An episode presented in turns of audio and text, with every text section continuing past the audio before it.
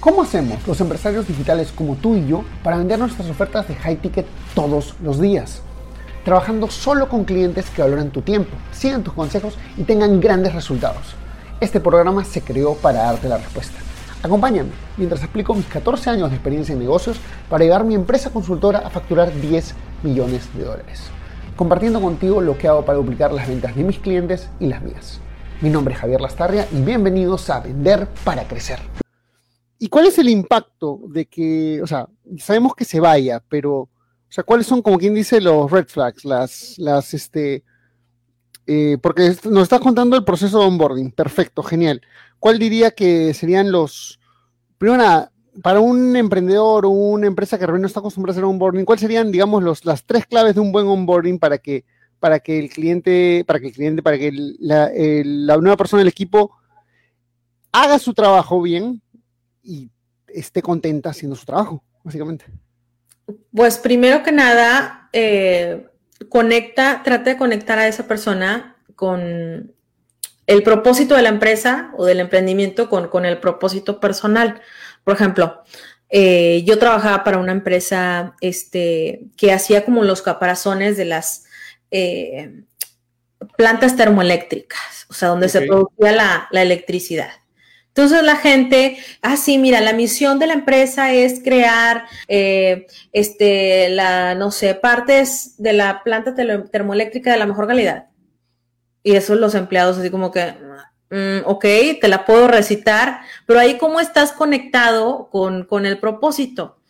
Entonces, eh, es muy difícil construir lealtad cuando, cuando no estás conectado con ese propósito. Pero si tú les dices, mira, ¿sabes qué? Miren, señores, aquí estamos el día de hoy y como siempre, y vamos a hacer esto y esto y esto. ¿Por qué? Porque tenemos que llevar electricidad a las casas. Porque si llevamos electricidad a las casas, eh, los niños pueden estudiar. Y si los niños estudian, eh, pues entonces la educación eh, se va a convertir en el pilar de la sociedad y vamos a poder ver cambios, se, va a haber una mejora en la economía, eh, los hospitales pueden funcionar, etcétera, etcétera. Tú ya empiezas a, decir, bueno, el impacto que está creando de simplemente crear una o producir una pieza, pero conéctalo con esta parte personal. Creo que esta parte del propósito eh, de la empresa y el personal o cómo impacta a la comunidad, o sea, aterrizarlo, te va a ayudar mucho a que la persona esté contenta.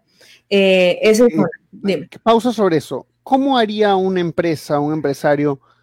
Cuyo hasta este momento su dinámica ha sido, vale, hacemos dinero.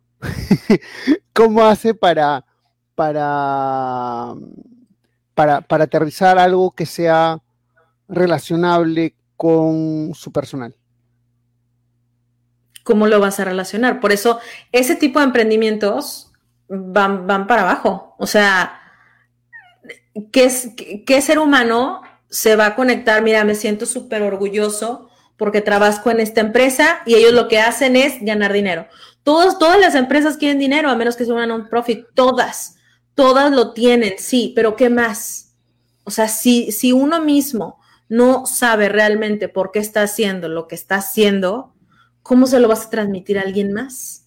Si únicamente es por la razón del dinero, que todas las empresas existimos por eso. Sí, claro, pero también debe de haber alguien. Hay algo que nos mueve. O sea, eh, y, el dinero ahí está y el dinero te mueve, pero eh, eso va a ser complicadísimo. O sea, ¿cómo, cómo, cómo, lo vas a transmitir si pues nosotros nada más existimos por el dinero? este, creo que de, verdad, esas son las empresas que eh, al momento son las menos. De hecho, hay muchas investigaciones eh, donde nos dicen que las nuevas generaciones, los millennials, los centennials, las, las la generación Z, todas estas generaciones, si no encuentran una relación entre su propósito personal, su propósito de vida y el propósito de la empresa, simplemente no se van a quedar en esas empresas o no van a llegar, no van ni siquiera van a ser atractivas. Y esto es la, la mayoría de la población son nuestras nuevas generaciones. Sí. O sea, ya ni siquiera es la generación este, de baby boomers o la generación X.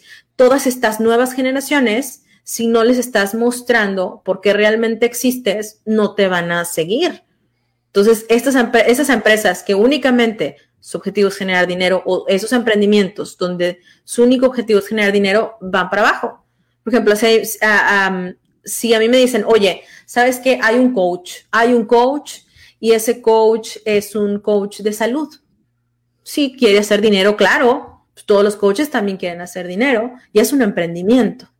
Pero si esa persona dice, bueno, yo estoy conectada en que soy un coach y voy a ayudar a que todas las personas en mi comunidad y en Latinoamérica eh, puedan prevenir la diabetes o puedan tener mejor un estilo de vida para tener más energía para pasarla con sus hijos. O sea, se pueden hacer muchas cosas y sí se puede conectar con este propósito, pero no se puede fingir, o sea, tiene que ser auténtico. Si realmente nada más te lo quieres poner en papelito y para retener a tus empleados, pero realmente no lo sientes, pues mejor no tengas empleados, es más, mejor ni tengas emprendimiento. Ok, ok, ok, ok. Entonces, número uno es comunicar la visión. Número dos, ¿qué sería? Eh, para, bueno, para un exitoso programa, para un, este, para, un, para un onboarding exitoso, por lo menos. O sea, vamos a, asumamos que la empresa es buena y que, el, y que, y que el trabajo es bueno. Solamente un buen onboarding. Un buen onboarding pues lo tienes que planear, lo tienes que planear. Si estamos hablando únicamente de emprendedores, donde nada más es a lo mejor una o dos personas, creo que ahí se podría hacer de una manera más, más fácil, porque cuando estamos hablando de un corporativo, involucramos a la persona de capacitación o recursos humanos y también involucramos a los jefes. Entonces, ese es otro proceso. Pero si hablamos de emprendedores... Eh, me, me gustaría hablar, o sea, que me hables del emprendedor y me hables de el que yo creo, Gaby, que es el empresario más abandonado sobre la faz de este planeta. El, pequeño mediano empresario, ese que tiene 20, 30 personas, que ya tiene jefes, que contrató jefes porque necesitaba jefes y no sabe exactamente si ha contratado buenos jefes. te digo porque así me llegan muchos de mis clientes, mucha de mi audiencia. Y así es como que quiero crecer, contraté a alguien, pero no me funcionó, entonces regresé a estar solo. Y o ya contraté a alguien, o ya, o sea, la empresa yo tanto que tengo que mantener gente a pesar de que no sean los ideales. ¿Qué mierda? Pues mira, este, pues ya hablamos del propósito, conocer el propósito. Luego, la que ya hemos hablado también es, para que haya un onboarding exitoso, eh, tiene que haber una, un muy buen entendimiento de las tareas, un muy buen entendimiento del puesto. O sea, eh, ¿cómo, ¿cómo, van a medir mi, mi, tarea? ¿Cómo van a medir el proyecto que yo voy a entregar? ¿Cómo voy a saber si fue exitoso, si no fue exitoso? Y, sobre todo clarificar esas tareas o esos proyectos o esas asignaciones. Eh, que yo, que yo desde el día número uno, a mí me entreguen una hoja, una descripción de puesto donde yo sepa cuál es el objetivo, por qué existe mi puesto, para qué me contrataron, por qué existe mi puesto. Así como hay una razón por la que existen las empresas, pues por qué existe mi puesto bueno, en tu puesto existe porque para que nos ayude con esto, con esto, con esto, con lo otro. Y si tenemos ahí bien detallado eso, a ver, bueno, esta persona va a ayudar, no sé, con este ventas. Bueno, ¿cuánto tiempo eh, se le dedica a ventas? De, en, su mes, en su semana, en su día o en, en sí, en su puesto, 60% son ventas. 20% es trabajo administrativo, el otro 20% es seguimiento. O sea, la persona tiene que saber exactamente a lo que va y en este proceso de onboarding que regularmente dura tres meses, a ver, ¿cuáles son tus primeras tareas, tus asignaciones en la primera semana? ¿Qué es lo que tienes que aprender para que puedas ser productivo y cometas menos errores? Porque la productividad también significa cometer los menos errores. O sea, cuando tú creas un buen onboarding, eh, vas a tener menos errores. Y eso impacta muchísimo a la organización, porque menos errores es más eficiencia, más dinero, es un ganar-ganar para todos. Y, yo ahí, quiero poner la atención en, que menos, o sea, más productividad, menos errores, también significa que esa persona se va a sentir más aceptada.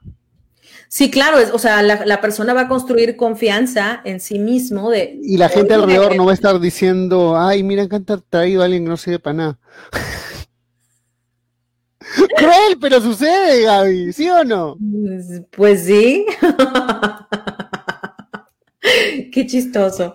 Este, pero sí, o sea, eh, antes de que empiece la persona, por favor, dueño de negocio, aunque tú eres pequeñito y aunque digas, no pasa nada, yo no tengo que hacer esas cosas grandes que hacen las empresas, tú más que nadie las tiene que hacer, más que una gran empresa, porque tú dependes de, de esa persona nueva que va llegando. Entonces, crea, crea, crea una agenda, ten muy en claro cuáles son las actividades, cuáles son las actividades de la primera semana cuáles van a ser las actividades de la segunda semana, cuáles son las, de eh, las del primer mes, las del segundo mes, las del tercer mes, cómo va a poder esa persona eh, poder eh, realizar esta tarea también. Bueno, para que esta persona realice esta tarea también, la tengo que capacitar en Excel, la tengo que capacitar en esto o en lo otro, o en conocer al proveedor, o en conocer cómo nosotros manejamos el estilo de comunicación. A lo mejor lo que se usa en comunicación es Slack o es alguna otra herramienta. Entonces tenemos que capacitar, porque no esperemos que lleguemos con un instructivo y decirle al, trabajador o al talento, mira, esto es lo que te toca y así es y es como va a ser. Pues tiene que haber ahí un, eh, reforzamiento del aprendizaje, una demostración, una aplicación. Y para eso, pues va a estar eh, el jefe inmediato ahí con esa persona, dedicándole ese acompañamiento para que conozca de la empresa, del propósito, de los objetivos de negocio, para que conozca del puesto y lo más importante también que conozca de la cultura de la empresa. Mira, nosotros cerramos negocios eh, en los restaurantes. Nosotros, este, eh, cuando hacemos una reunión de resultados, únicamente las hacemos presenciales. Nosotros cuando vamos a una junta con un cliente, siempre eh, nos ponemos eh, una corbata morada. O sea, todas esas reglas que no están por escrito, que es la cultura de la empresa, los comportamientos, también los tiene que aprender el empleado. Si no se va a sentir desconectado, no se va a sentir a gusto y se va a ir. Ok, Gaby. Oye, gracias primero que nada por todo esto que nos has comentado, porque la verdad que es recontra valioso tener, aunque sea unas bases para un proceso de onboarding. Y si no es, y si quieres saber por qué es importante el proceso de onboarding, mire este, escucha este audio, ve este video desde cero. Eh, Gaby, ¿cuál sería un mensaje final que le transmitirías a la, a la audiencia que está viendo, que está escuchando, sobre el tema, en particular sobre recursos humanos, lo más importante para ti en el área de recursos humanos? Mira, antes, el enfoque en las pequeñas empresas o en las grandes era el cliente. Y esto todos lo sabemos, ¿no? El cliente siempre está bien. El cliente, el cliente siempre tiene la razón. Pero esto ha evolucionado. Y después evolucionó a, ¿sabes qué? No nada más es el cliente. También involucra a los proveedores. Porque si tú tienes a tus proveedores contentos, todo también va a salir bien. Y después evolucionó y ahora ya no nada más es enfoque al cliente y enfoque a proveedores, también es enfoque a tus empleados. Si tú tratas a tus empleados bien, si están bien, si encuentran propósito, si están compensados eh, justamente, ellos van a ver por tus proveedores, van a ver por tus clientes y van a hacer crecer tu negocio. Así es que esto es un ganar-ganar. Si no ponen el enfoque en los empleados, de igual manera que lo ponen en los clientes, eh, eh, el negocio no va a trascender. Pero si tú pones el mismo enfoque que pones a tu cliente y a tu producto y a tus proveedores en tus empleados, entonces el cambio va a suceder y va a ser un cambio positivo y es donde tu empresa se va a ir para arriba. Y esto está, mira, hechos y datos este, está avalado por muchísimas investigaciones. Entonces, olvídate de que ya nada más el cliente es el único importante, también es tu empleado. Ok, ok. Este, bueno, gracias por compartir este espacio con nosotros. Eh, a los que han estado viendo, o están, han visto en vivo, o están en la repetición, o están escuchando esto, eh, si te gustó, ¿cómo podrían comunicarse contigo, Gaby? Ah, pues LinkedIn, LinkedIn o LinkedIn. Eh, estoy como Gaby Picot, eh, P de papá. Doble C, doble T.